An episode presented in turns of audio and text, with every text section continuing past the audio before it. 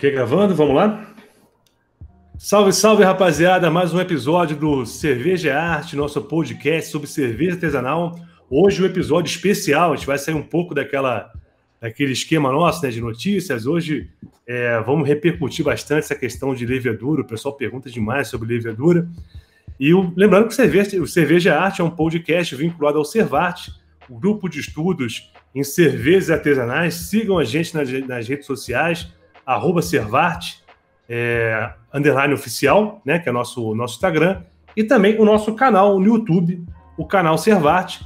Toda a nossa gravação, todo o nosso podcast sempre disponibilizado tanto no Spotify quanto no YouTube. Né? Fiquem à vontade, comentem, participem, sigam nossos canais para que vocês tenham sempre informação de primeira qualidade, informação relevante, para que a gente possa sempre trazer o máximo de, de conteúdo para quem trabalha com cerveja, aproveitando fazer a nossa, o nosso lembrete aí do nosso apoiador cultural, a Eletec Júnior, né, empresa júnior de tecnologia de alimentos, aqui do IFSU de Minas Machado.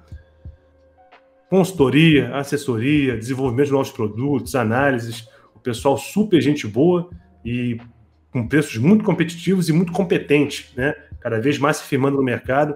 Então a gente sempre faz essa essa chamada aí em relação ao Aritec Júnior, sempre colaborando também com o nosso programa. Meu nome é Alex Suzeda, a gente vai falar um pouquinho hoje sobre cerveja artesanal e o nosso convidado, ilustre convidado hoje, professor Rogério Brandão. O professor Rogério, ele está é, à frente do Laboratório de Biologia Celular e Molecular da Universidade Federal de Ouro Preto, né? professor também da, da, de cadeira lá da, da UFOP.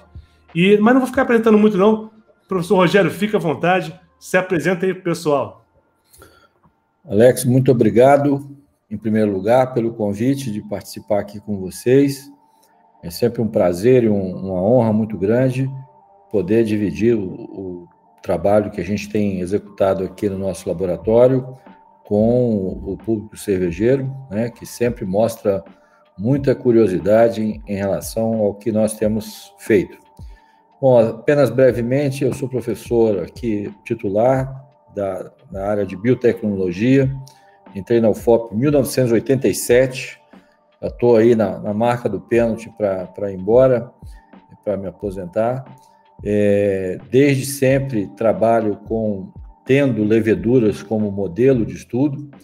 É, nosso laboratório tem duas linhas de pesquisa fundamentais. Uma delas é regulação de algumas enzimas que são importantes para o metabolismo das, das leveduras. E também, é, de uns 20 anos para cá, a gente tem dado um, uma, uma, abordagem mais aplicada, é, estudando é, diferentes aspectos da utilização de leveduras na produção de bebidas, inicialmente. Nós começamos com cachaça, depois com cerveja, e mais recentemente também a gente está trabalhando na interface da indústria do, do etanol, não é? mas sempre com o mesmo foco, procurando é, novas leveduras com características mais apropriadas, a, quer seja a produção de bebidas, quer seja para a produção de bioetanol, de modo a otimizar a, a, os processos é, produtivos respectivos. É isso que a gente tem feito. Muito bacana, né, professor? Que hoje também, é, é além de, de, de, todas essas atividades no laboratório, todas essas atividades como docente, também é, coordena né, a edição da revista Applied Science, né? Aqui no Brasil, né? Pois é, eu, eu fui, é, de certa forma, surpreendido com esse convite, mas é função daquilo que a gente vem fazendo aí né, nessa área. E vai ser uma, uma edição especial dessa Applied Science, vai ser é, está aceitando trabalhos na área de cerveja até acho que janeiro de 2022, né? É, então eu convido aos, colegas todos, né, é, dos grupos de pesquisas, das universidades, dos institutos federais, enfim, que submetam seus seus trabalhos é, obviamente, isso vai passar por um, um, processo de revisão por pares e tal. É uma revista muito séria, um índice de impacto razoável.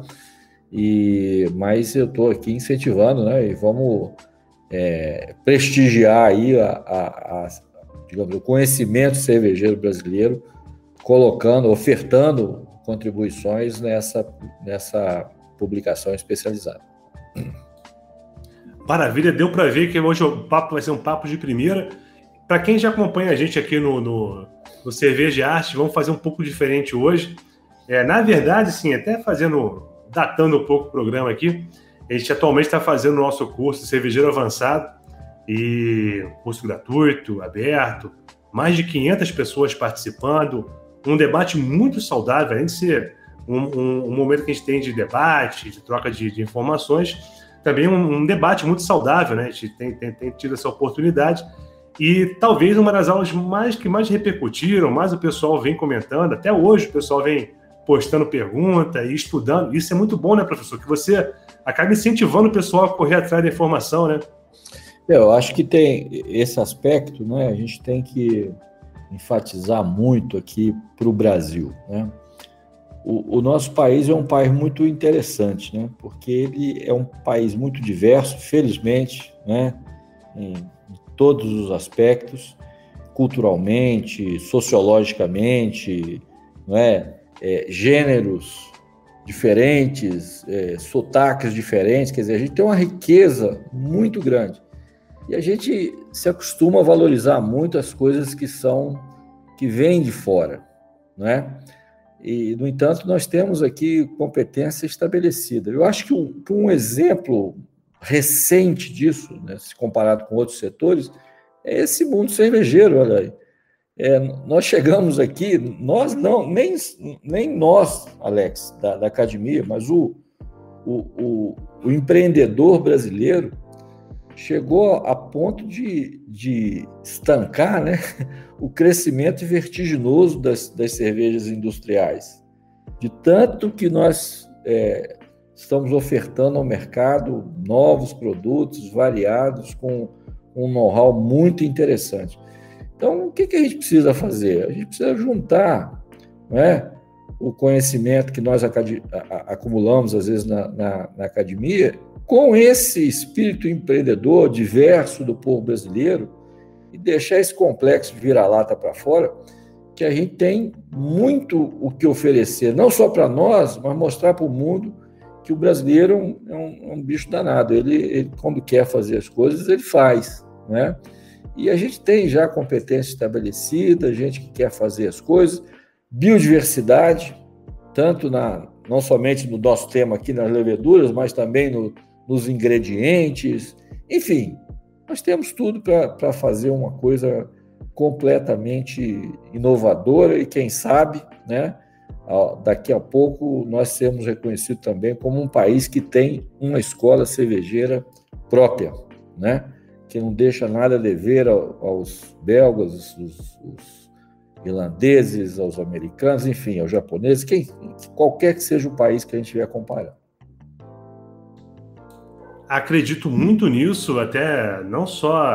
Acredito principalmente na, na, na, no grande potencial né, da pesquisa com levedura e a gente vai tentando, né, humildemente, fazer a nossa parte aqui, né, correndo atrás de informação, porque essa é a nossa função. Mas, além da levedura, a questão da, até da própria biodiversidade, né, das frutas que a gente tem à disposição é. aqui.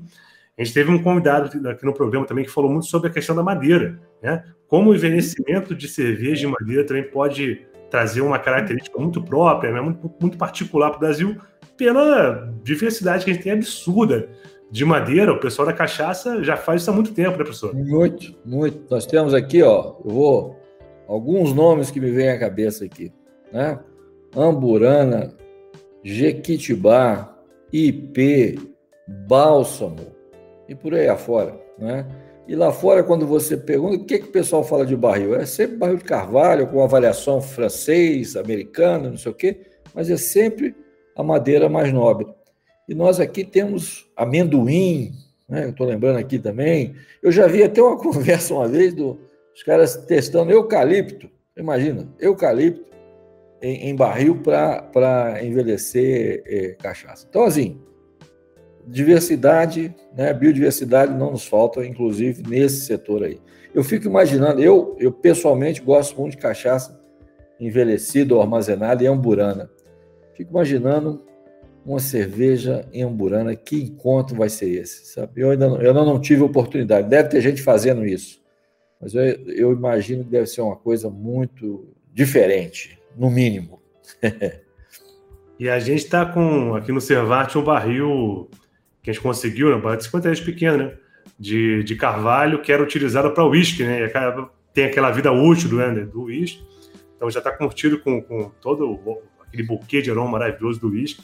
E estamos tentando fazer algumas cervejas com ele também. E aquela velha história, né? Agora mesmo estou tomando uma risa aqui, uma Russian Imperial Stout com lascas, né? Que também é uma, possibilidade, Sim. né? A utilização de lascas para conseguir trazer um pouco desse sabor, né, professor?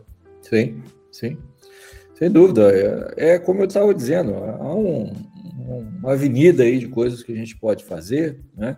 Aqui no, no meu jardim, na minha casa, tem lá hibisco. Uma vez eu encontrei um, um rapaz em uma feira em Belo Horizonte que estava substituindo ou adicionando, substituindo lúpulo, não. Eu acho que ele botava um pouquinho de lúpulo e também colocava hibisco, numa tentativa de criar algo novo, não é? E qual é o problema? A não ser que a gente seja é, fiel àquela lei da pureza, né? Lá de 1500 e pouquinho, e não queira fazer nada. Mas eu acho que com uma, uma biodiversidade dessa que nós temos aqui no Brasil, é, nós não podemos ficar refém dessas de, simplesmente imitações de estilos e seguir receitas pré-definidas. Nós estamos podendo estar perdendo uma oportunidade de criar coisas espetaculares. E aí, sem querer ser polêmico, mas é muito fácil quando você fala em lei da pureza alemã, quando você está na Alemanha, que é um grande produtor de lucro, é. um grande produtor de malte, aí é muito claro. fácil. Claro. O nosso papel é aceitar a nossa situação e fazer sempre a cerveja, a melhor cerveja possível, né? A, a, ninguém, é, nós estamos já bastante né, vividos né, no século XXI, essas coisas não são por acaso, não, amigos. Essas coisas são para com um sentido de autoproteção do seu mercado, do seu produto. Né? Ninguém faz isso por amor à ciência somente, não. É ter um interesse comercial aí pesado. Claro, é evidente. Está errado? Não. Nós é que temos uma opção, ou seguimos isso, ou abrimos o nosso caminho. Simples assim, não tem nada que, que ficar polemizando, né? E qual o problema de fazer é, de uma outra forma? Não, perfeito, perfeito. E, na verdade, essa conversa que a gente está tendo aqui é fruto dessa aula que a gente está fazendo, né? Das aulas do, do cervejeiro avançado aqui do Servart. E foi tão, tão rico né, o debate lá da, da, da, da nossa aula que a gente resolveu ter esse momento aqui para conversar Sim. sobre, sobre um, um, pouco mais né, sobre, sobre levedura e até abrir esse espaço, né, professor Rogério, para falar um pouco mais de como é que tá os avanços né, nessa, nessa questão de pesquisa em, em, relação a leveduras. Então, fique à vontade, se quiser compartilhar algum slide com a gente aí. É, vamos conversar um pouquinho sobre o, qual é a realidade atual, né? Como é que, como é que hoje estamos né, em relação à questão da, da, da produção de leveduras. Só aproveitando, tivemos um pequeno probleminha técnico, mas está aí, sorridente. Fala, Felipe, grande Felipe Juan, grande companheiro aqui nessa estrada da, do, do, do, do Cerveja Arte, né, do nosso podcast. Felipe, tá chegando aqui no meio do caminho, cara, mas por favor, se apresente cara, aí. Queria pedir desculpa pro pessoal, boa noite e boa noite pro Rogério, prazer e uma honra, né, estar tá aqui na sua presença. Eu já acompanho teu trabalho um tempinho já, inclusive desde da época do 2017 do Urubir lá, que você esteve presente lá, junto com o Jamal, que é outro que eu tenho esperança de encontrar um dia ainda também, quem sabe, vai acontecer. É... Demorou para entrar, mas estamos aí, vamos lá. Tô pegando a conversa pelo meio, não sei que pé que tava a conversa, tô até meio perdido aqui. Vou esperar vocês bater papo uns dois minutos aí que eu me entero do que tá acontecendo aqui. Não, o grande Felipe chegou na hora certa. Ele só fez uma introdução, aqui conversando um pouquinho sobre o, as perspectivas e tal, mas agora você chegou na parte mais interessante, mais importante, que o professor Rogério vai começar a falar um pouco sobre como é tem sido a pesquisa, né? como é tem sido essa, essa busca né, por uma levedura com, com características bem nacionais. Nossa Brazilian Pale Ale, que é uma receita é, é mais, mais para uma, uma, uma APA. É, é, eu tentei fazer aqui, nos meus parcos conhecimentos de tecnologia cervejeira, um, uma, uma IPA verdadeira, mas ainda não fui capaz de fazer. E, mas a, a, a gente está chamando de brapa exatamente pelo fato de a gente estar tá usando a nossa levedura isolada de, de de fermentação de cachaça, só por esse, esse aspecto, mas eu posso garantir a vocês que dá um, uma coisa um pouco distinta daquilo que a gente tem visto por aí. Né? Mas eu queria, para posicionar todos os, os, nossos ouvintes aqui, os colegas que estão aqui conosco, é, às vezes a gente tem a impressão, né, nós vamos falar aqui de coisas um pouco avançadas e tal, que a gente está fazendo, parece assim que a gente teve aquela visão, né, não, eu vou fazer isso, eu vou isolar aquilo para chegar nesse ponto. E, e às vezes é, é preciso que a gente tenha um pouco de humildade para reconhecer o seguinte: nem sempre as coisas acontecem de uma forma muito planejada, né? E essa minha inserção na biotecnologia de leveduras foi uma coisa assim meio casual, né? Eu, como professor aqui da UFOP, eu, é, uma ocasião, em 2000, organizei um simpósio internacional aqui em, em Ouro Preto, e para minha sorte, eu acho hoje, né, é, um produtor de cachaça aqui da região teve contato com esse com o material de divulgação do, desse simpósio e veio ao meu laboratório com a seguinte história: olha, eu trabalhei no Proálcool lá em São Paulo, comprei um, uma terra aqui, uma pousada rural, tenho lá um alambique e conheço um pouquinho desse processo de fermentação e gostaria de melhorar a minha produção de cachaça saindo dessa coisa de fermentação espontânea. Para quem não sabe, cachaça não tem aquele negócio de comprar a S não sei o que, a W não sei o que, a Nottingham e polar, não. É, é, aquilo que vem lá na cana, o cara joga uns negócios lá, e fubá, e quirela de arroz, e, e biscoito creme crack, e caldo de limão. Ela não mistura, cada um tem o seu segredo, e aquela, aquela levedura aparece ali, né?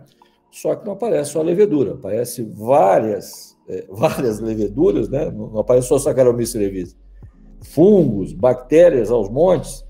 E vocês imaginam, pessoal da, da cerveja aí, como é manter a estabilidade de um processo fermentativo dessas condições. Ou seja, isso não acontece. Então, a ideia inicial foi o seguinte: olha, vamos coletar uma amostra aí da, das normas de fermentação de cachaça, isolar colônias, né? E estudar num certo número de colônias quais aquelas que têm propriedades mais interessantes, as características do processo de produção de cachaça, né? Tanto nos aspectos estressantes da, da produção de cachaça, né? O fato de ser aberto, não ter controle de temperatura, a variação do, do BRICS, né? Do, do teor de sólido solúvel ser, ser muito grande, é muito rápido, é, é, é, uma, é um processo embatelada, né? Que se reutiliza o fermento durante meses, semanas pelo menos. Então, nós fizemos um, um estudo no sentido de criar um, um, protocolo para isolamento e seleção de leveduras que, primeiro, fossem Saccharomyces cerevisiae, preferencialmente. Segundo, que aguentasse esses estresses todos. Terceiro, que apresentasse resistência a determinadas drogas, porque esse produtor de cachaça já tinha um certo conhecimento de fermentação, me trouxe um, um trabalho japonês que se intitulava Como Escolher uma Levedura para Produzir Diferentes Tipos de Saquê. E aí, nesse momento, eu comecei a ver que tem, tem levedura que produz mais aroma, menos aroma, tem levedura que flocula mais, flocula menos.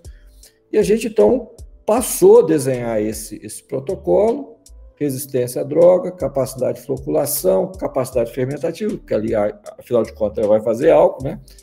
E é, a gente chegou, começou a desenvolver isso, né? De forma muito sistemática, através, obviamente, como é uma academia, através de dissertações de mestrado, tese de doutorado, publicações de, de trabalho científico, etc. Até que um dia, é, essa história é muito engraçada, que eu, eu faço questão de, de contar para as pessoas, pessoas que vêm aqui na, na, nossa nano cervejaria, né? Cervejaria acadêmica, eu, eu, eu costumo contar aqui para os turistas. Um belo dia, toco o telefone na minha, na minha sala lá do, na universidade, e o camarada se identifica assim: ah, meu nome é Fulano de Tal, eu sou o produtor da melhor cachaça do mundo e gostaria de saber mais sobre o seu trabalho. Assim, 8 horas da manhã, pumba, o cara liga esse negócio. Fala, ah, pois não, meu amigo, você não vai levar mal não, mas me diga aí qual que é a melhor cachaça do mundo, porque eu não sei, eu estou nesse negócio já tem um tempão eu não sei. Ah, é a Leblon. Leblon é um bairro no Rio de Janeiro? Ah, é isso mesmo, é porque o meu, sou, meu genro é americano, e aí nós gostamos muito de tomar caipirinha junto. Um dia nós estávamos lá no Leblon, onde ele mora, a gente resolveu criar uma marca de cachaça, e essa marca é a Leblon. O senhor vai ouvir muito falar dessa marca ainda. E aí o cara veio com essa história e tal, e é, o problema deles qual que era? Eles começaram a operação no Brasil em 2005, compraram 100 mil litros de uma determinada marca de cachaça aqui de Minas e voltaram no início de 2006 para comprar mais 100 mil litros. E o que, que eles descobrem? Que o produto de 2005 não tinha nada a ver com o produto de 2006. Então, a pergunta deles era o seguinte: como é que eu vou fazer uma marca mundial sabendo que eu tenho variações tamanhas na qualidade do produto. Então, olha, vamos procurar aquele camarada lá, porque ele está com o negócio de selecionar leveduras e, e forçar a predominância das leveduras durante o processo fermentativo. Por que forçar? Porque caldo de cana, meus amigos, não é nem térmica nem quimicamente tratado. Então, todo dia está entrando uma levedura, uma bactéria diferente. Então, como é que você vai produzir um, um, um produto físico-quimicamente estável, sensorialmente agradável, com uma confusão dessa?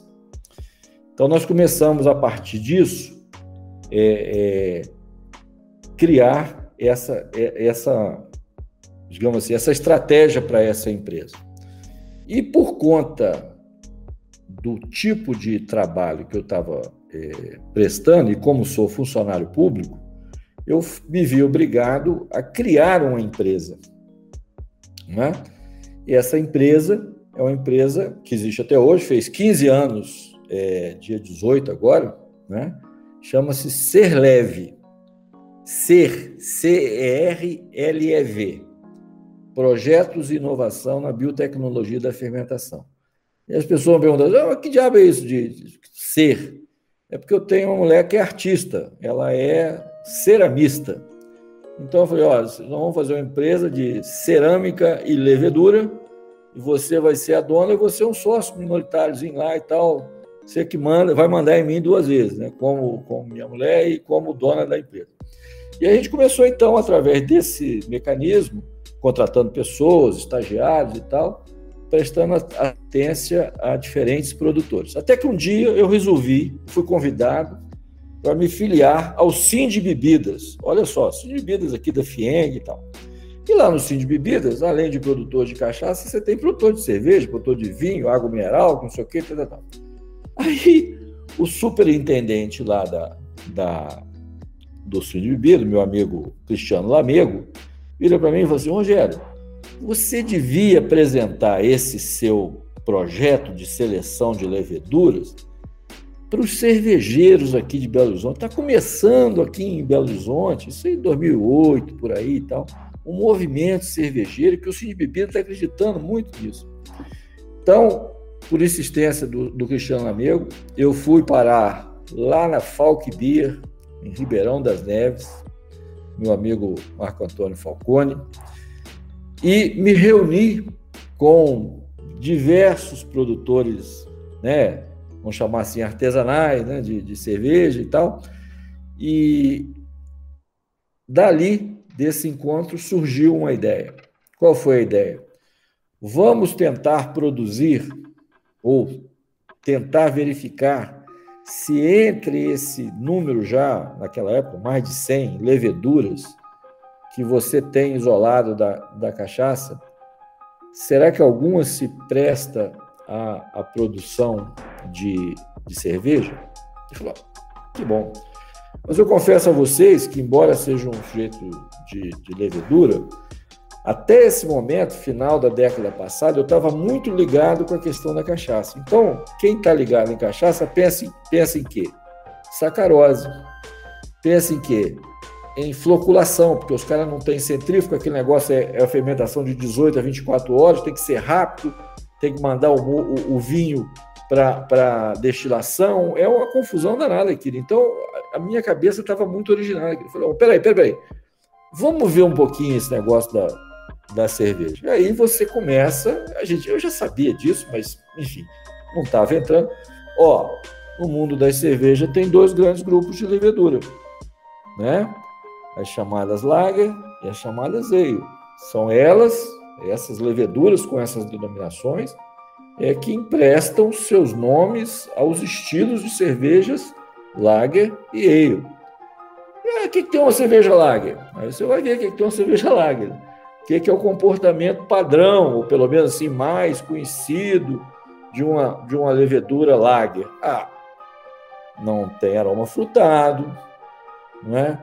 não produz fenólico, fermenta a baixa temperatura, flocula mais, tem uma floculação constitutiva, a fermentação é, é a chamada baixa fermentação. E o que é uma levedura? Ah, e tinha uma coisa, né? não são Saccharomyces cerevisiae. Né? A sua maioria, se não todas, são primas, Saccharomyces para, é, carbiogenses e, e, daí, e daí por diante. Mas as ale são predominantemente cerevisiae. Tem aroma frutado, fenólico, fermentam melhor a temperaturas de 18 a, a 24, é, fazem alta fermentação, né? Estão, tem a, a, sedimentação mais tardiamente do processo fermentativo, e este, essa característica me ligou de novo à cachaça. No mundo da cachaça, a gente vê um negócio muito engraçado. Você chega, às vezes, numa, numa, num alambique, e como as donas são abertas, você vê a fermentação acontecendo. Então, você vê, às vezes, movimentos assim, ó. A levedura, você está vendo que a levedura está tá se desprendendo da base, vem até a, a superfície e deposita-se novamente. Em alguns casos, agora, por exemplo, eu tive no Maranhão, tem lá uma, uma cachaça chamada Reserva do, do Zito, que a levedura parece aquelas bolinhas de isopor, não é aquela que a gente compra para fazer é, enchimento de travesseiro, sei lá o quê, uma bolinha, eu nunca vi aquilo, cara. Nunca vi aquilo. Parece uma canjiquinha, sei lá o que é aquele negócio. De uma forma muito típica. Então, a fermentação desse tipo, porque ela é densa, é necessariamente a partir da base. Ao passo que em várias outras unidades, a gente notava assim uma nata né? Você pegava aquela com a mão mesmo. Você pode pegar numa, produção de cachaça, não tem esses pluridos de uma, de uma, de uma asepsia. Vai lá, você vê, pô, você vê levedura ali. Então, o que, que eu penso? Olha aqui, uma, uma fermentação de baixa e uma de alta.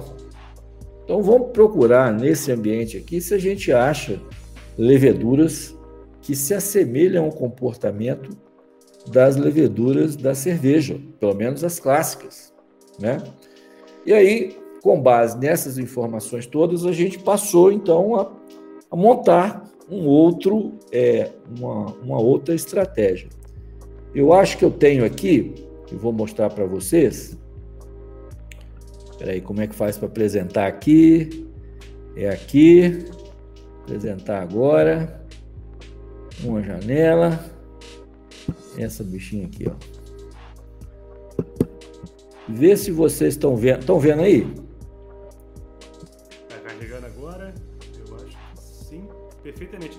Sr. Rogério, só, só aproveitando aqui a inserção, uhum. é, é, essa questão que você falou aí de, de, abrir um CNPJ e de principalmente ter a patroa, a patroa que é de casa vira a patroa do, do CNPJ. Desculpa te interromper, mas eu achei muito legal isso. É, até que ponto é porque eu, estou na mesma situação também, como servidor público e tal. A gente sabe que tem certas coisas que a gente não consegue fazer, né? A gente não alcança é, com o serviço público e o CNPJ ele traz essa um pouco mais de liberdade, vamos dizer assim.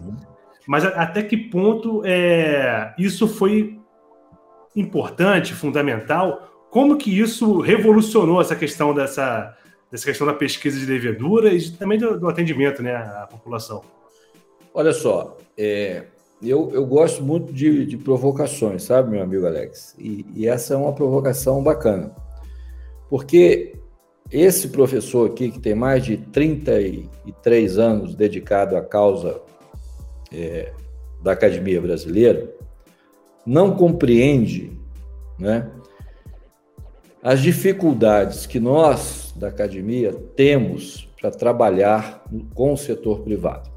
É uma burocracia infernal, infernal, não é?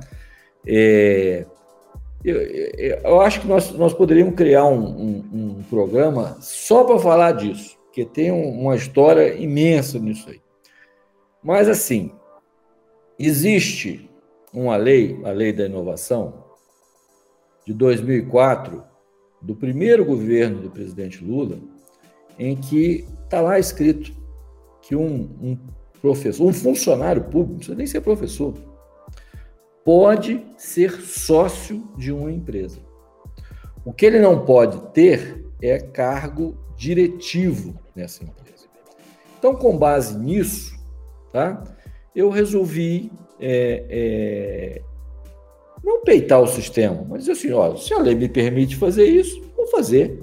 Eu tenho 5% das ações, minha mulher tem o resto, e a gente fala: ah, como é que executa os projetos?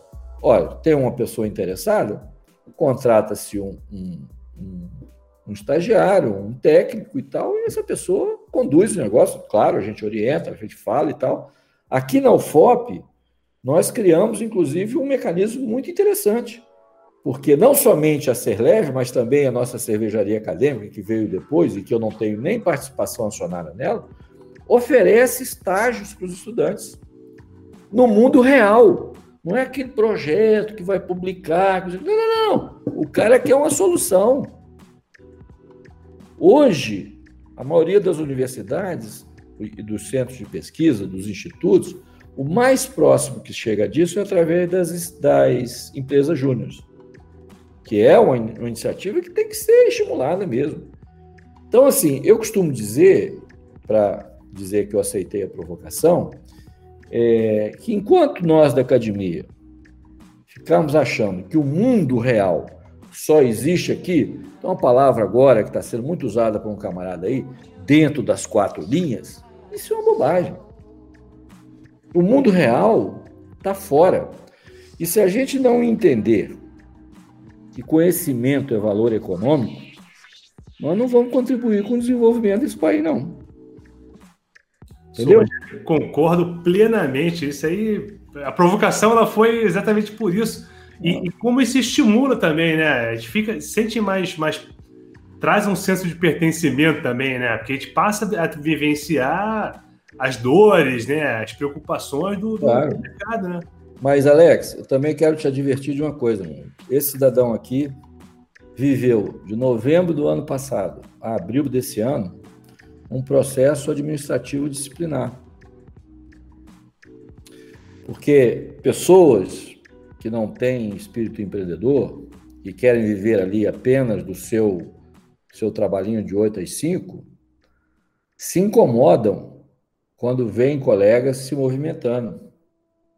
A gente, quando disso, a gente é muito popular entre os alunos e tal. Isso, isso às vezes instiga muito, como diria o, o Roberto Jefferson, que hoje está preso num, num, debate assim muito interessante com o Zé Disseu, lá uns 10, 15 anos atrás, diz assim, Vossa Excelência desperta em mim os meus instintos mais primitivos, entendeu?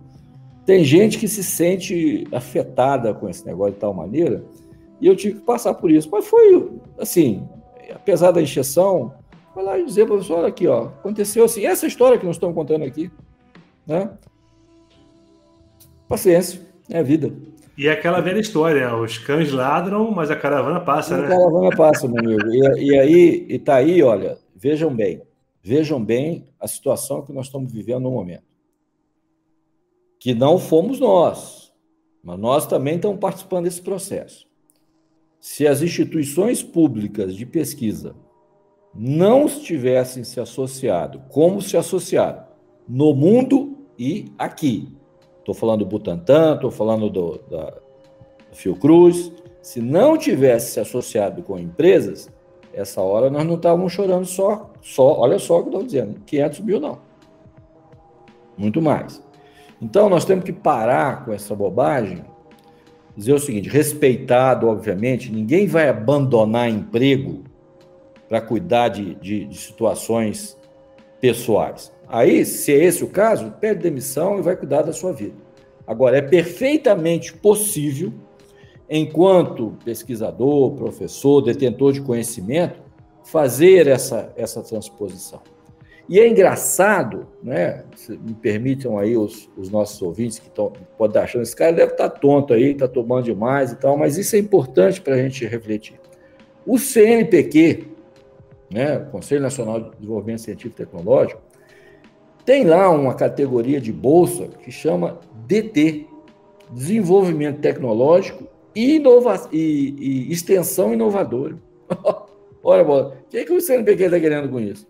Que é estimular que nós, professores, cientistas, façamos essa ponte com o mercado produtivo. Então, tem muita coisa para ser resolvida muito processo a ser aperfeiçoado, porque, de repente, um empreendedor que, sei lá, um produtor de cachaça ou quer um produtor de cerveja, não teve tempo, nem teve formação para compreender determinados detalhes que nós, da academia, podemos fazer, que os estudantes de formação podem fazer. E aí a pergunta é: qual é o problema? Qual é o problema disso? Ah, mas aí você, você você também faz parte da empresa, cumpre, todas as suas, cumpre, cumpre todas as suas obrigações lá, dá aula, orienta, publica, blá, blá, blá, e tem uma empresa. E a empresa ainda ganha dinheiro. Aí eu pergunto, qual é o problema? Não, qual é o problema? Perfeito. E, e, e assina embaixo, é, isso me deixa muito feliz, que é, é mais um motivo de, de espelhar na, na, na, nessa, nessa própria fala mesmo Deus queira que eu tenha um terço, um quarto desse conhecimento, né, Felipe? Mas eu concordo, assim embaixo, e acho, acho que essa postura se, se cobra muito né, de, de, de, empreendedorismo, inovação. Eles têm que fazer essa parte. Acabei atrapalhando um pouco aí o início, né? Não sei se o Felipe quer fazer alguma parte eu também. Quero. Eu queria continuar na linha de provocação aqui.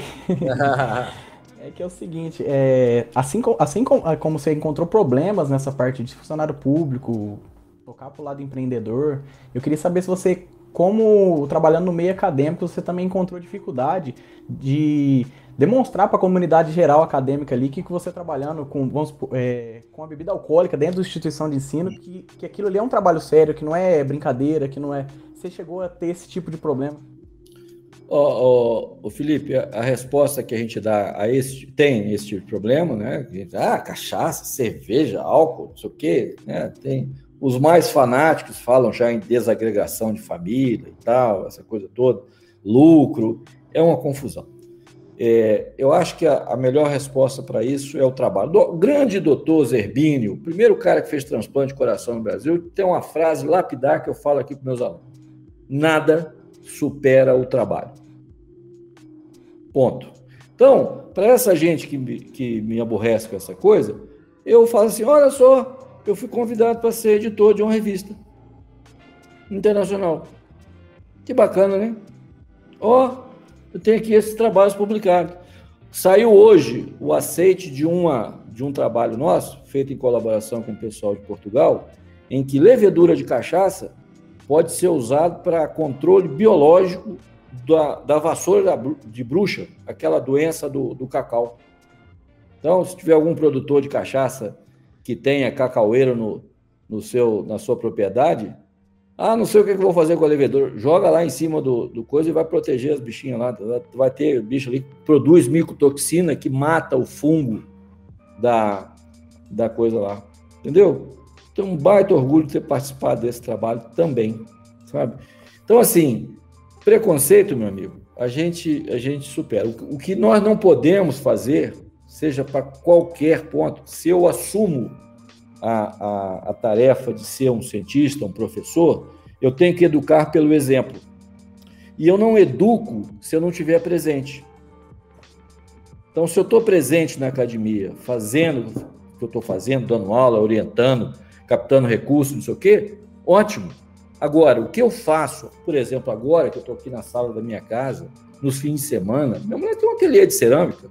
Quando ela precisa, eu vou lá bater barro para ela, não sei o quê. Quem, quem, que, que o povo deve ver com isso? Sabe?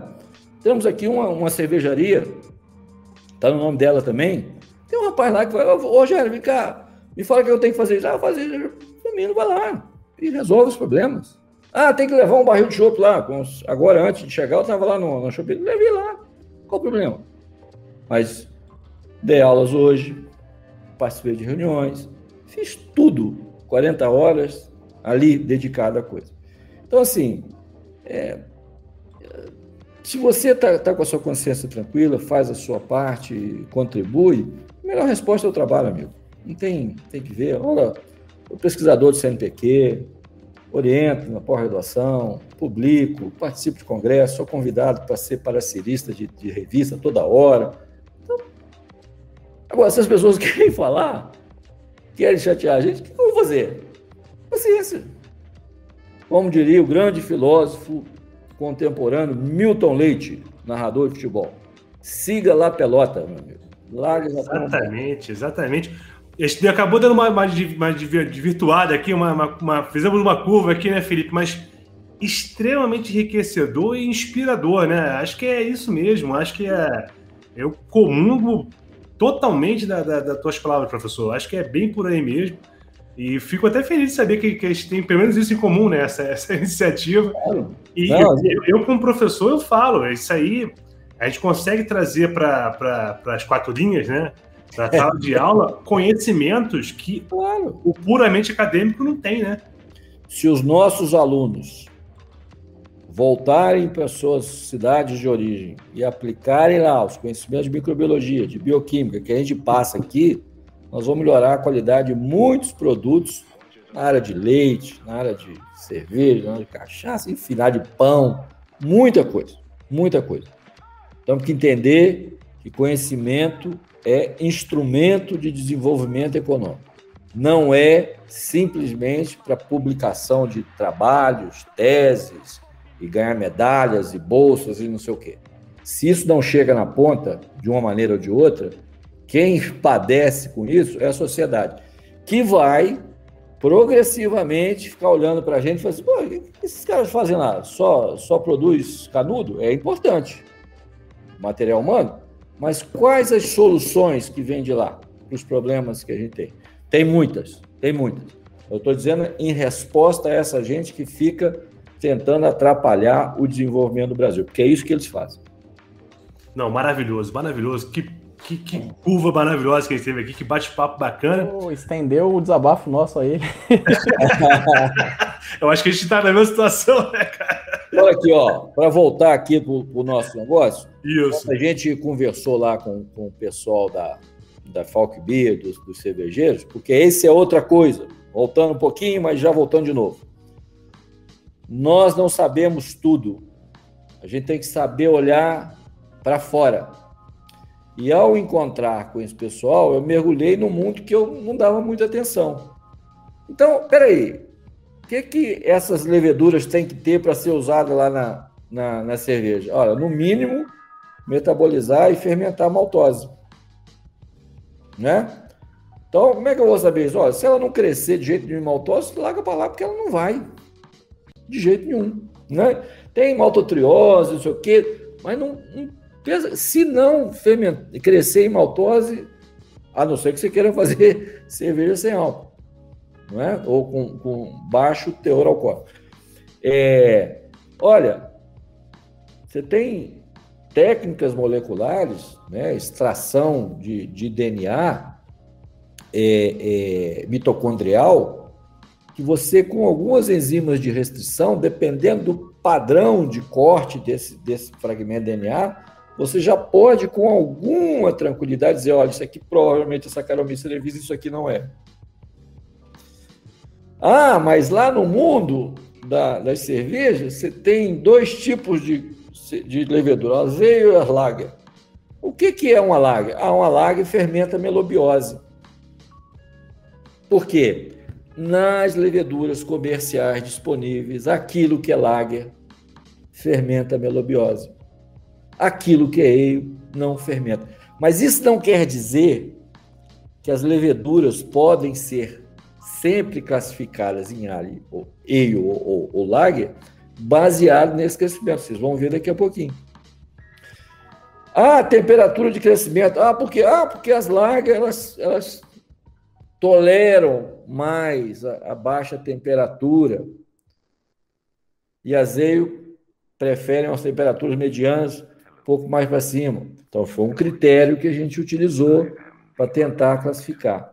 Ah, tem o um negócio da baixa e alta fermentação. O que, que, é isso? A capacidade de floculação. Então, eu, ah, tem aquele negócio lá que eu vi lá nas, na, nos alambiques, aquela fermentação né, de baixo para cima e aquela fermentação de superfície, dá umas bolhas bonitas, um bolhão e tal, e a, levedura fica ali na superfície da coisa.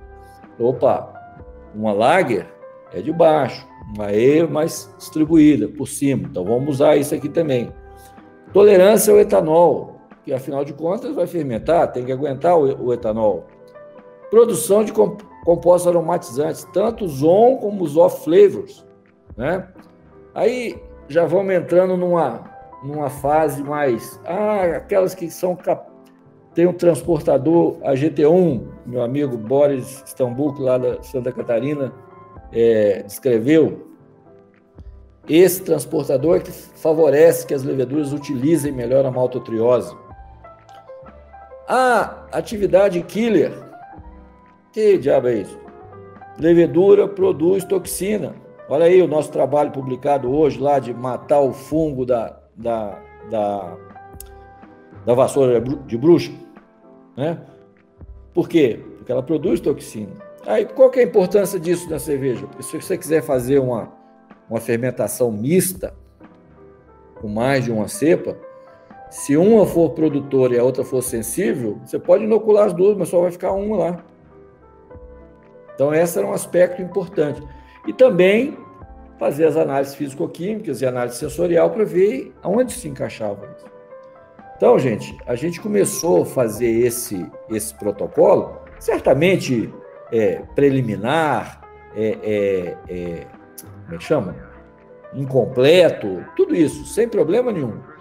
É, e aí nós, nós é, usamos como parâmetro de comparação isso aqui, ó, como lager a famosa 3470, que deve ser a lager mais utilizada no planeta, né, para fazer Pilsen, por exemplo. E como ale, S04, S05, WB06, são leveduras conhecidas. E submetemos todas essas leveduras àqueles testes, fazendo comparação com as nossas leveduras da cachaça. Muito bem. Olha só, Aplicando aquilo tudo, aqueles testes todos, e fazendo esse, esse dendograma aqui, a gente agrupou as, as, as nossas leveduras, esses números que vocês estão vendo aqui, 0, 20, 15, 80, são as nossas leveduras da cachaça. E o A04, o A05, a Lager da 3470, a 06, são as leveduras comerciais. Então você vê aqui que tem alguma coisa errada. Porque elas não se agrupam exatamente de uma maneira única, seguindo aqueles testes. Particularmente isso aqui, ó. Essa a Lager e a 05 ficaram muito próximas a três outras. O que, que é isso? Pela definição clássica. Não sei se vocês estão conseguindo é, me acompanhar nessa coisa. Mas algumas, por exemplo. Um, só, só, uma perguntinha, professor. É, eu não sei se sou só eu, mas eu não consigo ver a apresentação. Vocês conseguem ver aí, o, o Lincoln, o Everton? Bom, eu tô conseguindo ver a apresentação, só tô vendo pequeno porque eu tô pelo celular, mas Ah, não, perfeito, ver. né? Não, beleza. Então deve ser alguma coisa minha aqui. Desculpa, professor, só para saber se estava tudo certo, não. Com o Lincoln e com o Everton vocês estão conseguindo na hora de digitar e jogar lá. O Lincoln, você consegue ver aí o, a apresentação? Everton também? Consigo sim. Ah, perfeito. Desculpa, desculpa, professor. Só para. É, que é você que está gravando, né, Alex? Exato, é porque eu estou gravando, perfeito. É. Não, eu tô Olha falando, só. como é você que está gravando, não vai pegar a apresentação. É. Então, que depois vocês podem fazer, pode cortar essa parte ou deixa também, porque faz parte. Mas quem, desculpa, quem desculpa, perder, perdeu. A gente, a gente tá vendo. Não, é mais importante. Então, olha, é, vocês estão vendo aqui, ó, por exemplo, uma láguia, né? É, essas três aqui, ó, 13, 45, 67, fermentam elibiose. E no conjunto das propriedades, elas também estão próximas a 0,5. Então, a gente foi, foi fazendo esses, esses. Passar aqui, peraí. É... Estão vendo ainda? Então aumentou um pouquinho? Sim. Pronto. Então a gente foi vendo, e agora, como é que a gente faz? A gente tem esses agrupamentos todos aqui. Ah, vamos fazer um teste de produção de ácido sulfídrico? Nossa, não é desejável, né? um off-flavor é, indesejável. Então nós temos testes é, microbiológicos, né? Você vê a, pela cor da colônia em determinados meios de cultura, se ela a colônia é clarinha assim, a produção de ácido sulfídrico é muito baixa, mas se ela é assim, a produção é muito alta. Então, aplicando esses testes a essas nossas leveduras, olha só, a gente tinha coisa assim, coisa assim, coisa assim, olha lá, 80, 45 clarinho. Falei, opa, vamos usar o critério de produ não produção, né, ou baixa produção de, de ácido sulfídrico para poder avançar aqui. E com isso, nós chegamos nessa distribuição que vocês estão vendo aqui, ó. Um ale verdadeira 20, muito semelhante a 0,4. Uh, Essa 1345, que tem características hora de lager, hora de ale, aqui no meio, e na outra extremidade também eios muito parecidas com a 06 em relação a esse comportamento, que não produzem ácido. Aí nós vamos ver, ah, vamos ver produção de álcoois e, e ésteres superiores, como é que tá? Olha aqui, ó, 34,70. Tá vendo? Produção desses álcools aqui. É... Ah, caramba. Desculpa aí, gente. Vou voltar aqui. Ah, tava parado no mesmo lado. Aí.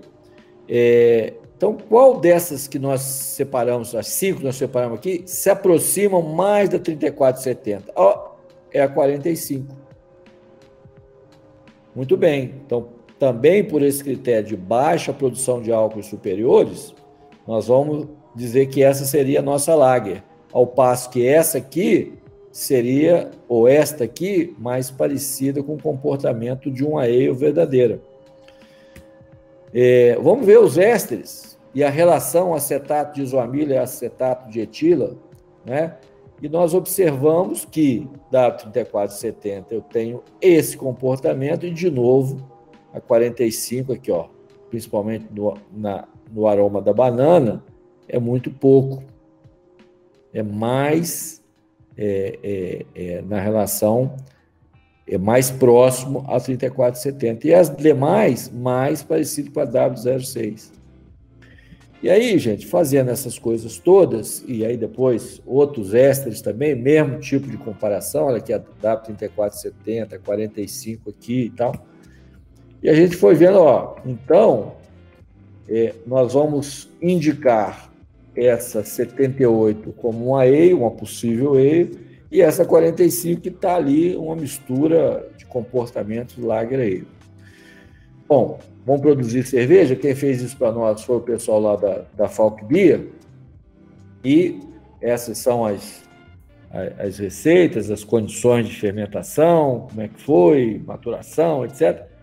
E nós chegamos depois com o pessoal da Serva de Minas, também é, capitaneado lá pelo, pelo, pelo, pelo Marco Antônio Falcone, e a gente viu isso aqui, ó, a nossa é, aparentemente lager, muito interessante, mas ó, fenólico, né?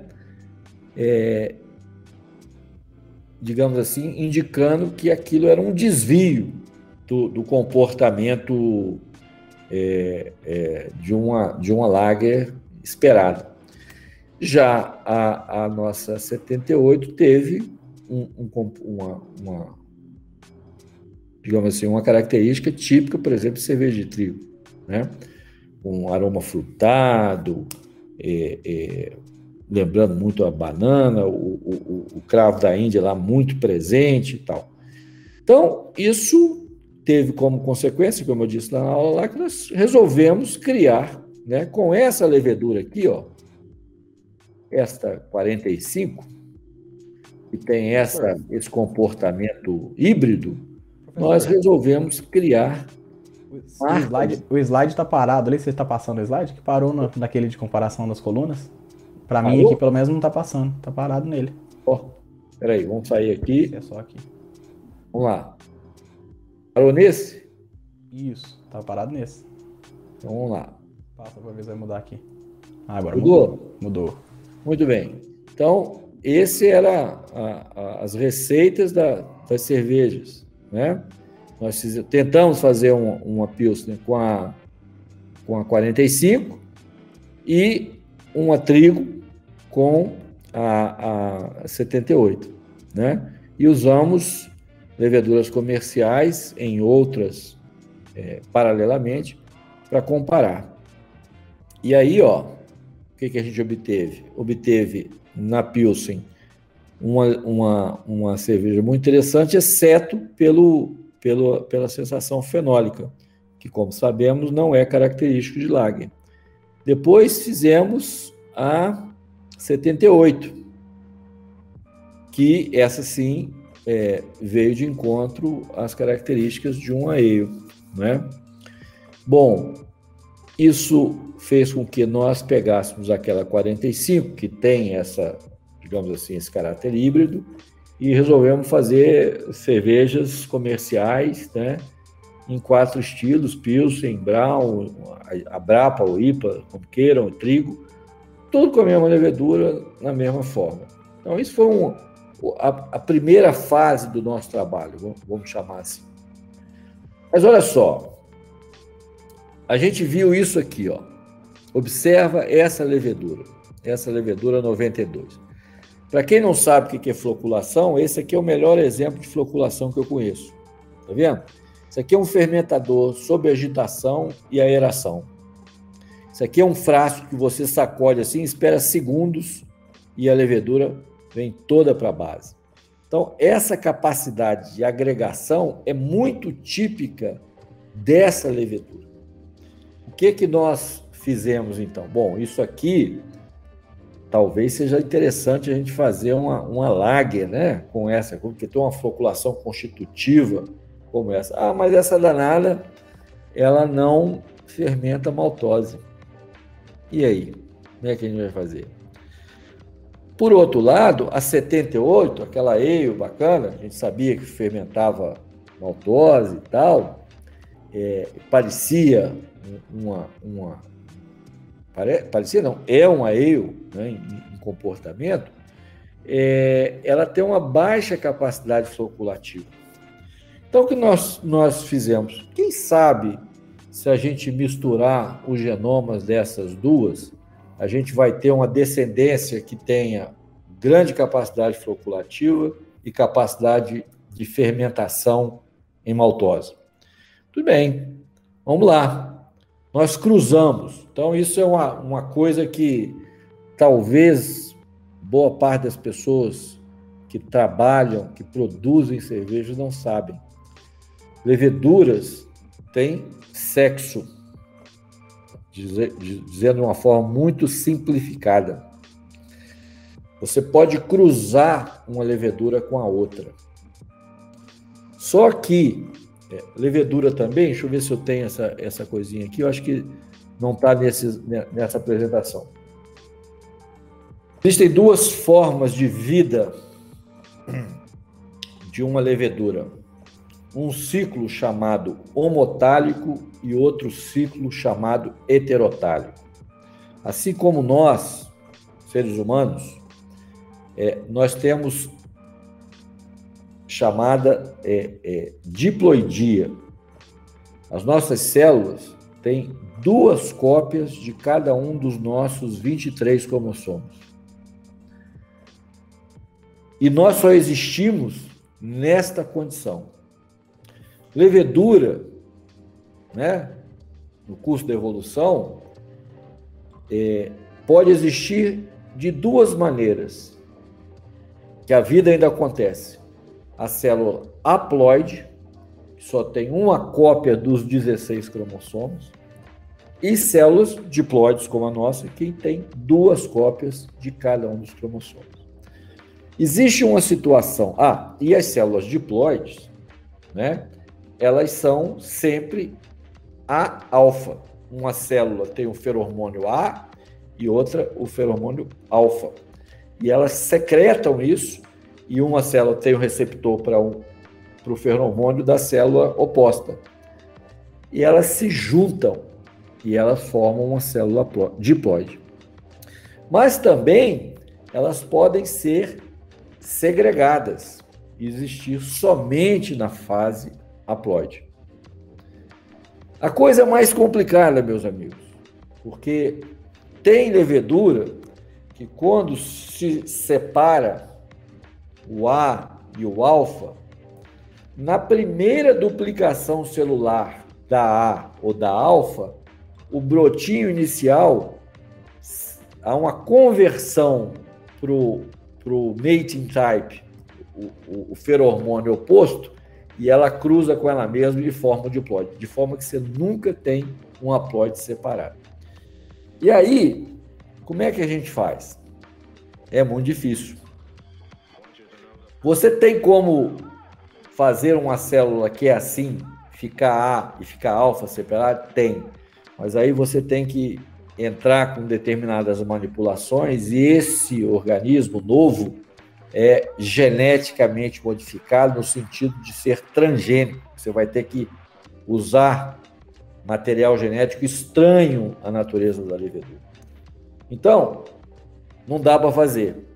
Mas dá para você enganar a célula diploide, que é a alfa, e, e você colocar um, um plasmídio para dentro dela, biologia molecular, e fazer com que as células sejam AA ou alfa-alfa. Que não é natural isso. Não é muito frequente. E aí, você pega um diploide AA e um diploide alfa-alfa e cruza. Você vai criar um monstro, você vai criar um tetraploide.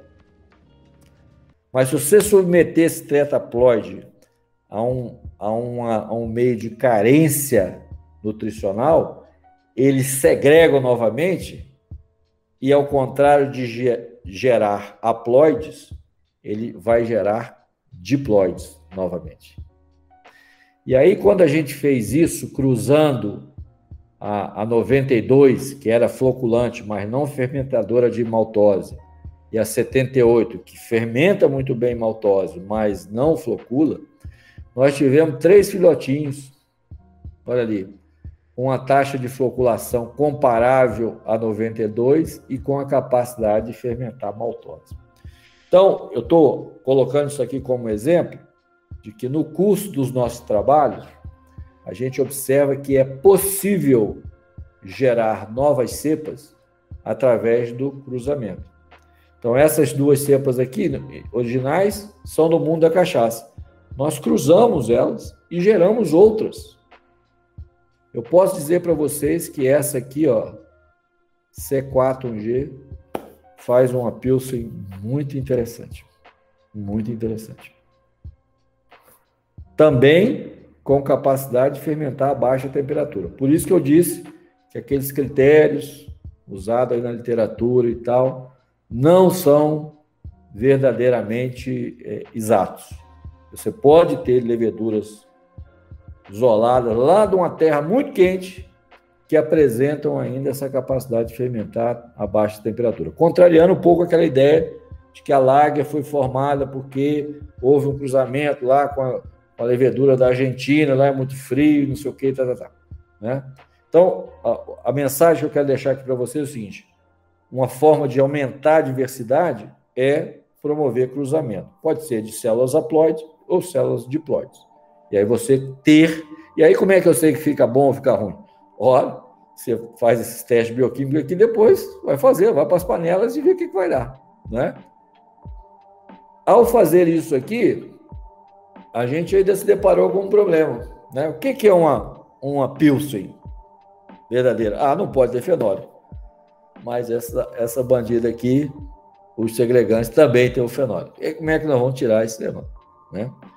Quer dizer, isso é para os fundamentalistas aí que não admitem, tem que ser e tal, mas paciência, ela faz isso, né? Bom, ela aqui, ó, essa é essa aqui, ó, C2-1D. Além de, de, de, frutado, né, tem o fenólico.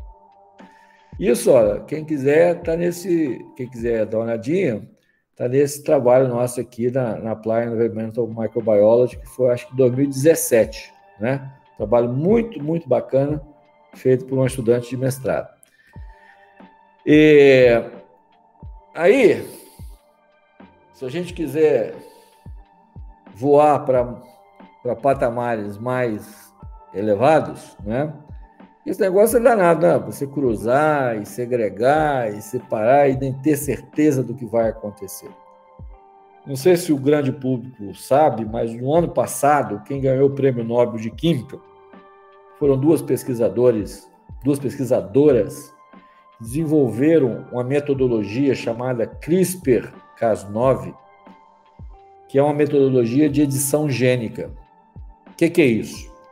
Talvez os mais novos aqui, tá vendo um cara de 61 anos falar, e daqui a 40, quando tiver a minha idade, vai assim, poxa, quanta gente está sendo curada de problemas, de distúrbios genéticos é, é, pesados, para os quais nós não temos é, solução hoje, através desta metodologia, que faz com que você possa pegar um gene normal, não é? que não causa uma determinada doença, de uma outra pessoa e inserir nas células do organismo doente e essa pessoa passar a expressar a, o gene adequado e a pessoa não vai ter mais aquela doença. Esses estudos têm se desenvolvido muito com leveduras. Por que com leveduras? Porque, como nós dissemos lá na aula, né, Alex? Leveduras são células eucariotas são mais próximos das células animais do que uma célula bacteriana. Então, esse sistema está sendo utilizado para modificar especificamente determinadas leveduras, fazendo com que elas não apresentem determinados defeitos do ponto de vista de leveduras. Então, por exemplo, essa nossa nossa levedura aqui, ó, que a gente cruzou, não é? E, e achamos lá uma levedura é, é, descendente, mas que produz o, o, o fenólico e, portanto, não seria considerado uma levedura lager, o que, que a gente pode fazer? A gente também não sei se isso é do, do conhecimento da, do, do, das pessoas que nos assistem. O que, que é o, o fenólico? As enzimas, as leveduras, principalmente azeio, tem uma, uma enzima chamada fenilacrílico ácido descarboxilase. Olha que nome bonito. É, o que, que essa enzima faz? Ela pega o ácido cumárico que está presente lá no, no, malte e transforma isso nos compostos é, fenólicos, por exemplo, 4-vinil-guaicol, que é famoso, que dá aquele aspecto de cravo da Índia. O que, que a gente já tentou fazer? Nós pegamos uma levedura lager, que tem uma versão desse gene aqui, que codifica para uma proteína, uma enzima menos ativa, e transferimos este, este gene com baixa atividade, vamos chamar assim, para essas nossas leveduras aqui obtidas da cachaça, com cruzamento, no sentido de quê? De reduzir a produção do fenólico. Para quê? Para satisfazer os critérios de classificação da é, da, da cepa Lager. E o que, que a gente obtém? A gente obtém, de fato, cerveja. Nós fazemos cerveja já com essa metodologia. Ah, mas é, isso é edição gênica, isso é. Olha, isso é cigenia.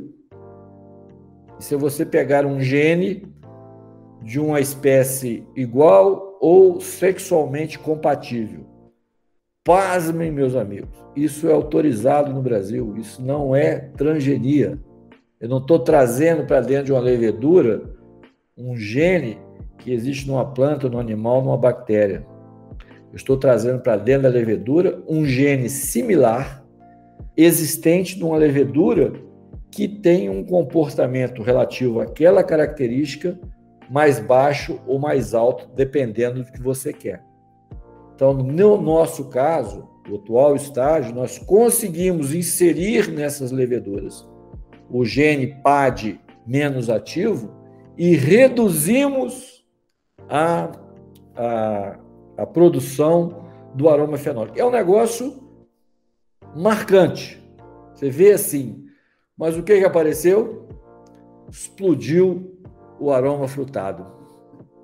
Então você tem a sensação de que aquela que tinha lá o retrogosto do fenólico, você tem a sensação de estar com uma, uma aquelas gomas tutti-frutti, né? com aquele aroma múltiplo, né? frutado na, na, na sua cerveja. E o mais bacana disso tudo, levamos duas leveduras, uma isolada a 45, né? Isolada da cachaça que a gente usa nas nossas cervejas aqui. A outra, aquela resultante do cruzamento que passou a fermentar a maltose e fermentar a baixa e tal.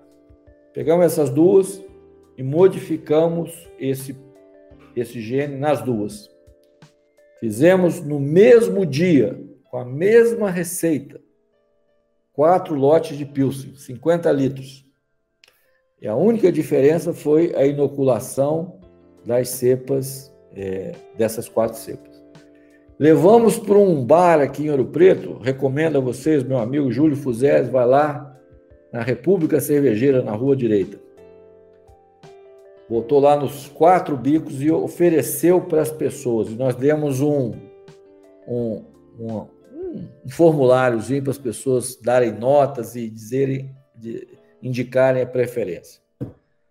Qual, qual era a nossa expectativa? Ah, consertamos a, o problema do, do fenólico, todo mundo vai indicar as modificadas. para nossa surpresa, ganhou em termos de preferência e tal a cepa resultante do, cru, do cruzamento de duas cepas de cachaça sem modificação, sem edição gênica.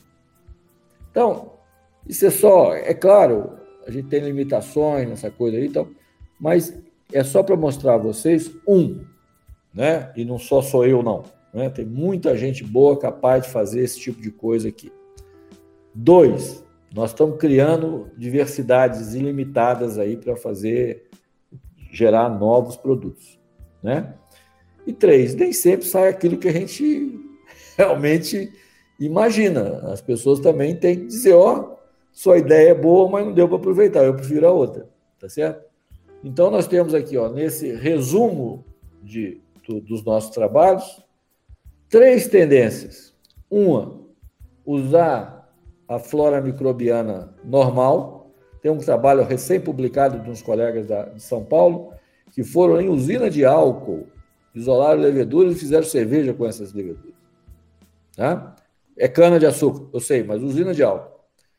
Segundo, nós podemos aumentar a diversidade dessas, dessas leveduras através de técnicas clássicas como cruzamento, porque, como eu disse, levedura tem sexo, dá para você estimulá-las, tá vendo?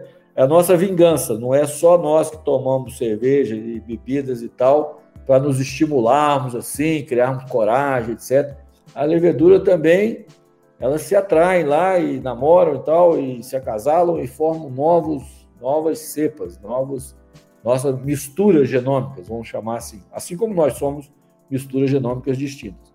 E temos coisas também mais avançadas, que é essa remoção de determinadas coisas, inserção de outros aspectos. Então, nós estamos na, no momento de fazer isso nas nossas pesquisas. Então, assim, em, em, eu tentei aqui dar um, um, panorama daquilo que a gente tem, tem feito, né? com esse material chamado levedura proveniente de dorna de fermentação de cachaça. Eu queria aproveitar, depois de ter dado essa explanada sobre os, as, as, as, mudanças que você fez nas suas leveduras, os resultados que foram encontrados e, e vou colocar uma pergunta que não é, nem uma, é na realidade é uma pergunta que eu costumo fazer para quase todos que a gente conversa aqui, né? É, quando a gente fala em se adequar a um estilo, a gente se remete a várias escolas cervejeiras, né? Alemã, belga, cada um tem seu estilo. E eu vi que, que na maioria das vezes o brasileiro em si quando a gente vai tentar produzir uma cerveja, a gente fica meio que enquadrado naquele estilo, tentando obedecer aquelas regras. Eu, eu percebi que você falou isso, eu acredito que você tem um pensamento parecido com o meu nesse sentido. Você acha que para a gente criar uma escola cervejeira de respeito, a gente deve parar de querer se enquadrar nas, cerveja, nas escolas já existentes e partir para nossa cerveja? Rapaz, eu, eu ando muito no Brasil. E uma das coisas que eu, que eu acho muito legal no Brasil, e a gente deve isso a Dom João, é, não fosse a vida da família real para o Brasil, nós teríamos quatro países, um falando espanhol, os outros três falando português, mas ele criou estradas e tal, e então integrou o Brasil lá no século XIX. Né? Mesmo assim, a gente tem uma, uma, tem uma expressão muito legal no, no, interior do Nordeste, que talvez não tenha o, o significado que eu queira dar aqui, mas eu estou lembrando meus irmãos nordestinos lá, que eu gosto muito daquela gente. Rapaz, é que tem, tem olha a ousadia. Eles falam muito isso, ousadia, mas a ousadia lá tem outras, outras conotações. Tá? Eu só estou me lembrando dessa, dessa parte querida do Brasil para dizer o seguinte: nós temos que ser ousados. Não temos medo de ousar. Eu dei aqui um exemplo no início de um rapaz aqui de Belo Horizonte, eu não, não me lembro de nos ouvir, Peço desculpas por não lembrar o nome dele. O cara está usando hibisco. Hibisco. Olha só. Lá como um adjunto, sei lá o quê, o que, que ele está fazendo aquilo, substitui o lúpulo. Tem que usar, rapaz. Vê um camarada aqui, um, um desses americanos que famosos aí, o cara foi fazer é, cerveja com caldo de cana. Pô, preciso ouvir um cara do, dos Estados Unidos, Vou fazer uma receita com caldo de cana da nossa cachaça. Ah, açúcar mascavo, rapadura, e por aí vai. Essa infinidade de, de, de, de frutos que existe no Cerrado brasileiro, meus amigos. Por que não? Por que não? Eu não estou falando nem, estou defendendo a minha praia aqui não, porque eu acho que eu já estou mais que convencido que a gente tem uma, uma diversidade fantástica de leveduras para explorar. Mas é, é, essas, esses, esses, sei lá, essas coisas que a gente pode adicionar, não é? E, essas experiências estão sendo feitas aqui na Mantiqueira, no sul do Brasil, de produção de lúpulo. O que, que vai sair disso aí, rapaz? Eu também andando da. fazendo minhas andanças da, da cachaça, deparei lá com a região de Barreiras, lá no oeste baiano, que é quase um, um, um, um apêndice do Rio Grande do Sul, por tanto, tanta gente gaúcha que está lá. Os caras estão plantando soja, revolucionando aquela coisa. Não é que a Ambev foi bater lá para fazer um, um experimento de, de, cultivo de, de cevada? Estava com os problemas, que o teor de proteína não estava adequado, não sei o quê, tá, tá, tá. Dizer, mas e aí? Você imagina? Será que uma, uma cevada lá do Paraná, que a Agrária nos fornece, vai ser uma cevada né, igual em termos de composição de um lugar como aquele lá de Barreiras? Ou não vou falar da Amazônia, não, mas aqui até, até o Maranhão, mais ou menos. Então, possível que a gente tenha coisas diferentes. Então, eu acho que nós precisamos é isso. Agora, qual é o problema? Qual é o problema? É, de novo, de novo, eu vou voltar à academia. Quem é que deveria estar tá liderando esse processo? Quem é que tem condições de não que somos melhor, não, não, não, é, é, pelo, pela, é, como eu diria, pelo fato da gente ter conhecimento das ferramentas de busca, etc. e tal, da acumulação de conhecimento, nós deveríamos chamar, ó, moçada aí do mundo cervejeiro no Brasil. Nossa, aqui vamos criar uma academia brasileira da cerveja? Mas não vamos repetir erros né, que a gente vê por aí, por exemplo, na minha modestíssima opinião, no setor da cachaça. O que, que eu quero dizer para vocês? Na Austrália, existe um negócio chamado AWRI Australian Wine Research Institute. O que, que esses caras fazem?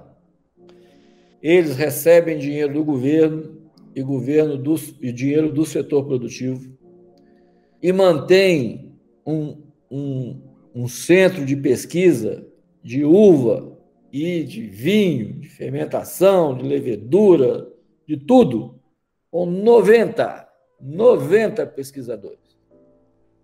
Esse, esse, esse é, instituto tem mais de 60 anos. E é a pergunta que eu faço para vocês: como é que o vinho australiano conseguiu chegar no estágio que chegou? Ora, gente, é porque teve isso. Agora, não teve isso, teve isso porque não virou as costas para o setor produtivo.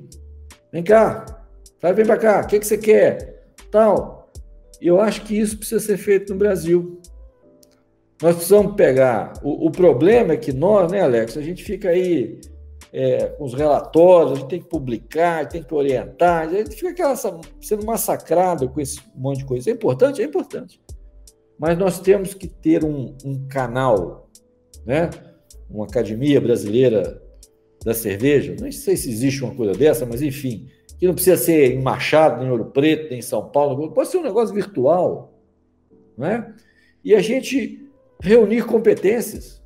E alguém, um, um empreendedor, falou: olha lá no meu, no, no meu sítio, lá, lá no fundo, passa um negócio, eu botei na cerveja, ficou espetacular. Então vamos lá ver o que, que é. Etnobotânica, tem muita gente que faz isso, vai ver e acaba descobrindo um princípio ativo e não sei o quê.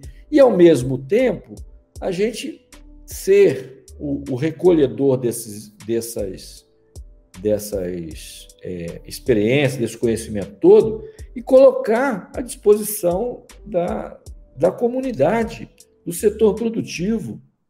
Né?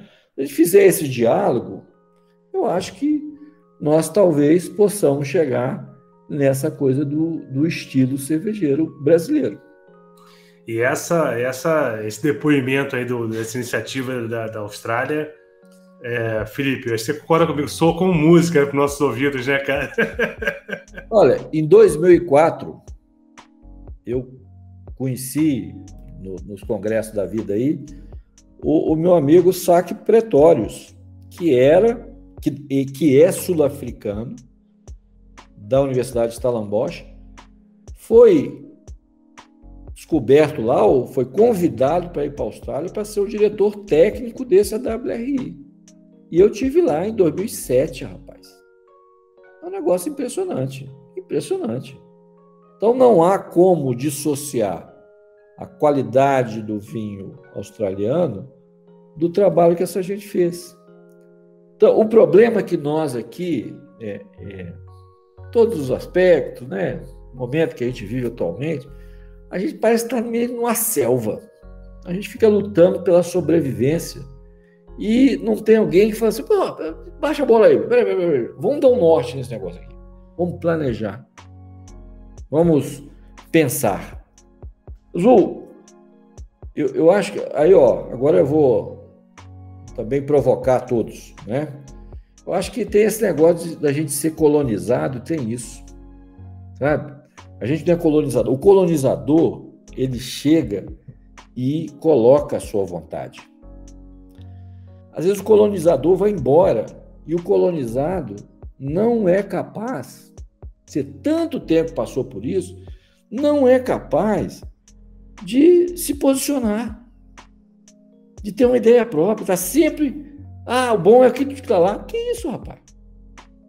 Hoje, falando aqui das nossas academias, quando eu comecei a fazer pós-graduação lá em, em, sei lá, do, 1981, fazia todo sentido do mundo a gente dar uma voltinha lá fora para ver como é que funcionava. Opa, hoje nós temos um centro de pesquisa aqui no Brasil que não deixa dever, ah, não deve nada, nada. E em muitos casos são até melhores do que muitos centros de pesquisa por aí. Então, vamos parar com isso. Sabe, eu acho que essas iniciativas suas aí, com esse grupo que vocês têm, a gente tem que provocar os outros. Gente, uma hora dessa aí, quando ficar tudo mais claro aí, organizar, viu, Alex? Um, um grande encontro dos grupos e tal, chamar as, as, as associações de cervejeiros, as empresas e tal, de olha, vamos criar uma pauta? A pauta é criar um estilo brasileiro de coisa? Tá bom. O que, é que vai ser essa pauta? Ah, nós vamos ter que é, criar, é, usar, é, é sei lá, é, material genuinamente brasileiro. Muita gente tem feito isso, mas porque não é formado né, no, no, no rito da ciência, acaba fazendo coisas que não se reproduzem. Quem é que vai fazer isso, meus amigos? Talvez sejamos nós. Olha, o cara lá na, no Tocantins tá usando babatana de um peixe lá que dá no coisa lá, dá uma cerveja boa. Pô, vamos ver que diabo tem nisso aí, o que, que é, alguma coisa, vamos estudar isso. Eu ter humildade para ver, ó. Né? dando um exemplo absurdo aqui, obviamente, mas vamos ver o que, que é isso. Hoje, que dia que é? 26 de agosto, eu recebi no meu e-mail aqui um, um uma solicitação de dar o parecer num, num trabalho científico, que é produção de su, substâncias aromatizantes para ser usado em alimentos, bebidas, por aquele tenebrio molito. Rapaz, o que, que é isso? Daqui a pouco, olha, tive uma ideia, vamos criar a tenebre. Você sabe aquele negócio que dá para passarinho comer, uma, uma minhoquinha que fica lá? Então, vamos, vamos botar esse negócio na cerveja? Pô, que coisa louca. E vou falar, eu vou falar para você, professor Rogério, tem gente fazendo isso. É, falando, já deve ter percebido essa coisa, mas tô, eu estou dizendo para vocês é como que essas coisas não chegam. Tá certo? E o que que nos impede, gente, Olha, o Brasil tem muito mais coisa do que tenebro molido para colocar em cerveja. Não é não? Com certeza. E, e, assim, a gente tem o privilégio, né, né, né Felipe, que está sempre em contato com o pessoal. A gente teve, inclusive, faz poucas semanas, teve os cinco finalistas né, do pessoal da, da, do concurso da, do cervejeiro da Eisenbar. Botamos cinco, um de cada região do país. E é, é, é exatamente o que você falou, professor Rogério. Assim, pessoas que não são acadêmicas e que estão estudando para valer. E é dessa galera que tem que se alimentar e dar suporte, né? É claro, é, esse esse claro. é muito importante. Os caras claro. é, coisas extremamente inovadoras, especiais, que vão fortalecer, evidentemente, o nosso trabalho. E, estudam, cara, eles têm um afinco no estudo. O pessoal da cerveja costuma estudar muito, né, professor? Sim. Sim, não, é porque, olha só, eu costumo dizer para as pessoas que uma das, das, das razões pelas quais a cerveja é tão longeva, né? Há estudos aí indicando 9 mil, 10 mil anos, é, porque se você pensar bem na operação, é muito fácil fazer cerveja. Né? Uma panela, fogo, malte, malte moído, lúpulo, levedura e água. Olha só que beleza. Mas e ali e tal, higiene, claro. Mas assim, é, existe muita, muito conhecimento por trás disso. Né? Quer dizer, a operação é simples, mas O que nós precisamos entender é mais complicado. Né? E, e não dá para fazer generalizações. Olha esse, esse exemplo que eu disse você, para vocês. Ah, vamos tentar ver lá no mundo da cachaça se eu acho um aê lag. O que, que é uma levedura lag? Tem tais tais características. É uma aê, tais tais características. Aí você entra nesse mundo aí, não acha nenhuma coisa. Ah, bom, aê a gente achou, mas lag não dá para achar. E acha uma que parece que é aê, mas que tem comportamento de lag, que não sei o quê. Entende? Não. Então, assim, sem formatações, espírito aberto, não é? preparado para o novo, que eu acho que é uma das coisas que, que seria um excelente ponto de partida para nós criarmos esse tão desejado, pelo menos por nós aqui, é, estilo brasileiro, né? ou a escola brasileira de cerveja.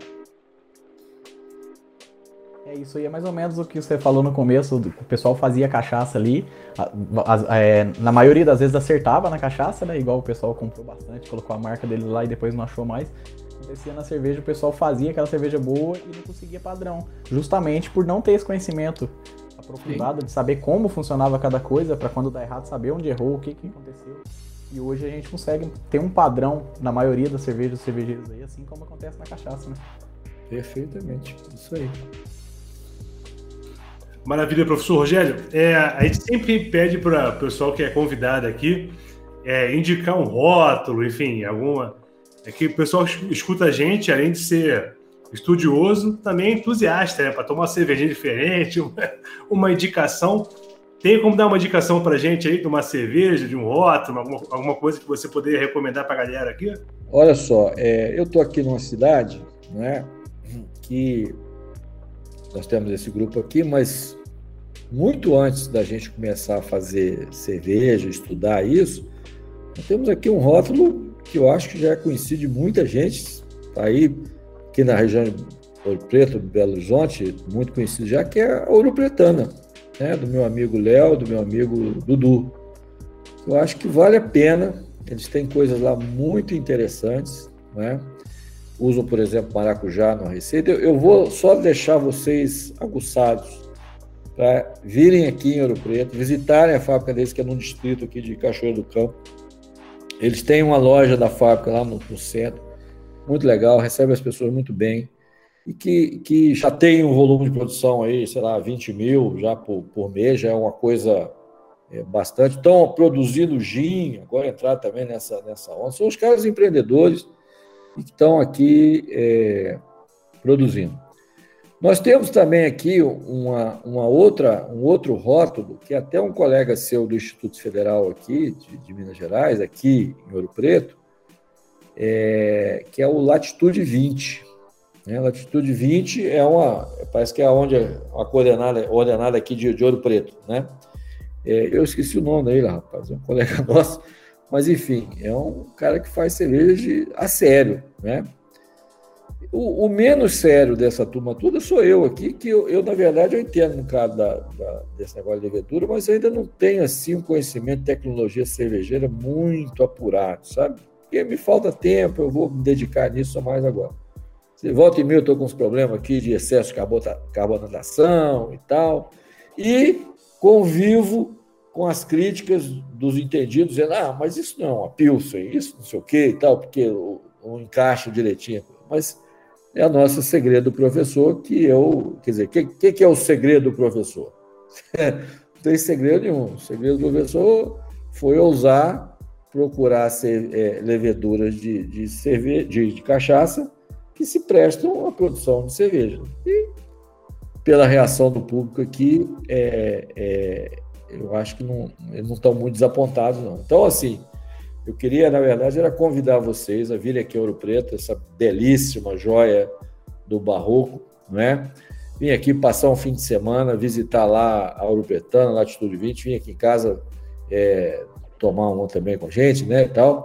E aí eu vou mostrar a vocês é, essa coisa, né? A gente tem aqui tanto a cerveja feita com essa levedura 45, é, quanto a cachaça feita com a levedura 45. E as pessoas, ah, não tomo cachaça, não Vejam o que, que uma simples, uma simples sugestão né, de isolar uma levedura e forçar a sua predominância, levar, ter paciência para levar isso lá para o produtor, que às vezes nem, nem sempre tem uma formação adequada, mas os caras vão lá, ouvem o que você está falando, preparam e conseguem fazer um produto estável, de alta qualidade, reprodutível, não, não varia muito de ano para ano, varia um pouquinho porque aquele negócio é aberto também, não, não tem como.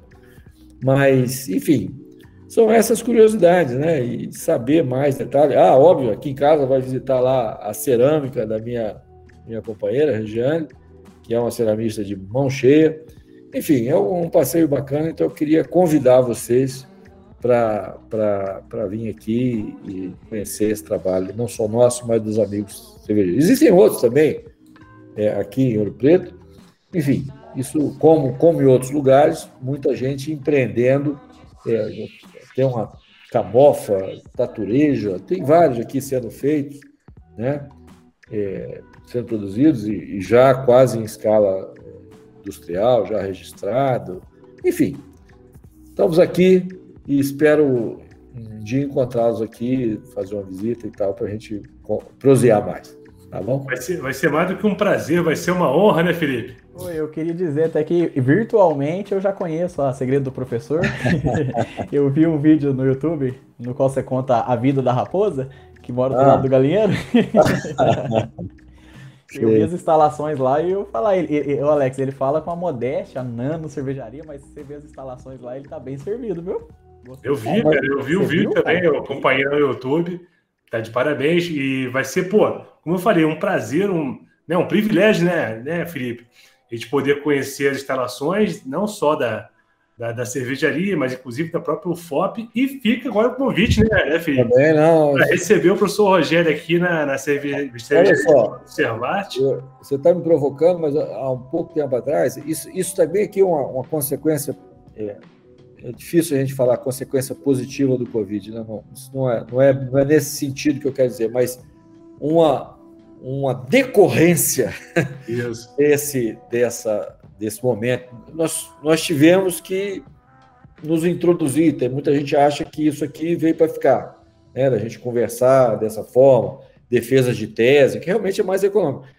Vai esfriar um pouco as relações humanas, porque a gente não vai ter aquela coisa do, da convivência, né? Mas, enfim, isso, isso, isso veio para ficar. E numa dessas, é, dessas lives aí, recente, tem uma região aí que eu acho que é próximo de vocês, se eu não estou me enganado, chama Córrego Fundo, Piuí, por aí, não sei. Piuí, sim, sim, é perto aqui, pertinho. Eu acho que é por aí. Diz que é um dos centros que mais produz cachaça em Minas Gerais. Então eu, eu tenho muita curiosidade também de, de visitar esse pessoal, né? porque é assim o mundo da bebida, quando você, obviamente, tudo que você faz com na medida certa é legal, tem essa coisa, né? Você sair e vai para o interior, vai para uma fazenda, é super bem recebido, conversa com as pessoas, vê a, a rotina de vida, a história de vida que essas pessoas às vezes têm é muito legal, é muito legal, não é? Então, assim, vai ser um prazer imenso fazer um tour aí, uma hora dessa, vamos esperar a coisa ficar mais definida, né? Oxalá a gente com essa vacinação é, progressiva que nós temos aí, as pessoas tendo um pouco mais de paciência. Eu sei que não está fácil, já vai para mais de um ano e meio que a gente está nisso, mas infelizmente, como eu digo para minha netinha aqui, o bichinho invisível ele exige que a gente tenha essa, essa, esse cuidado, né? Então, mas vai ser um prazer. Na hora que, que as condições permitirem, eu quero muito vir e aí conhecer o, as instalações de vocês, as pessoas, enfim, interagir com vocês vai ser realmente um prazer. E mais uma vez, Alex, Felipe, muito obrigado pela, pela oportunidade. E fica aqui os meus melhores votos de sucesso aí na, na empreitada de vocês, e, enfim. Estamos aqui a tempo e a hora à disposição de vocês. Sou Rogério, eu arrisco a dizer, Felipe, acho que você vai concordar comigo, uma das melhores, melhores programas, né? Foi uma entrevista, é uma coisa que a gente costuma fazer e foi fantástico, né, cara? Eu fiquei até preocupado em certas horas aqui, que ele estava falando, a gente quando tá gostando da, da, da de estar tá ouvindo, é que normalmente, às vezes, o Alex interrompe o convidado. Perguntei alguma pergunta, Felipe? Só que eu não tava nem preocupado em perguntar, eu queria só ouvir. eu falei, nossa, se o Alex parar pra perguntar se eu tenho pergunta, agora eu não vou ter, porque eu tô só escutando ali. Legal. Não, maravilha, assim, a gente só pode agradecer, né, Felipe, a participação do professor Rogério aqui. É, sempre enriquecendo, já é a segunda dobradinha que a gente está fazendo. A gente se coloca completamente à disposição também, professor. O que puder ser útil aí, humildemente, puder ser útil também aí para o trabalho de vocês, já que a gente está né, em contato agora. É, o Servate é uma, uma, uma, entidade amiga de vocês aí, do pessoal da UFOP, o que puder ser uhum. útil. Reforço o convite, conhecer aqui nossa cervejaria escola. Estamos arriscando, estamos com a Lambique aqui, estamos arriscando já na, na cachaça, né, Felipe? Estamos engateando na cachaça, engateando. É. Vamos, vamos terminar isso aqui com uma provocação. Opa, tá? esse. É, eu estou metido num, num projeto agora no interior do interior do interior da Bahia, onde tem uma, uma cachaça do empreendedor ousado que está exportando para a Europa, vai exportar para a China agora, mas é um pequenininho, tá? Esse cara usa uma levedura que faz uma cerveja bacana demais. E ele agora vai criar, pelo menos vai submeter um projeto para é, instalar uma pequena, talvez a mesma dimensão da nossa aqui, uma pequena cervejaria ao lado do alambique. Isso tem um objetivo que é diversificar, otimizar aquele, as instalações, que a cachaça você produz três, quatro vezes, três, quatro meses no ano e depois aquilo fica parado. Mas tem uma coisa importante, né?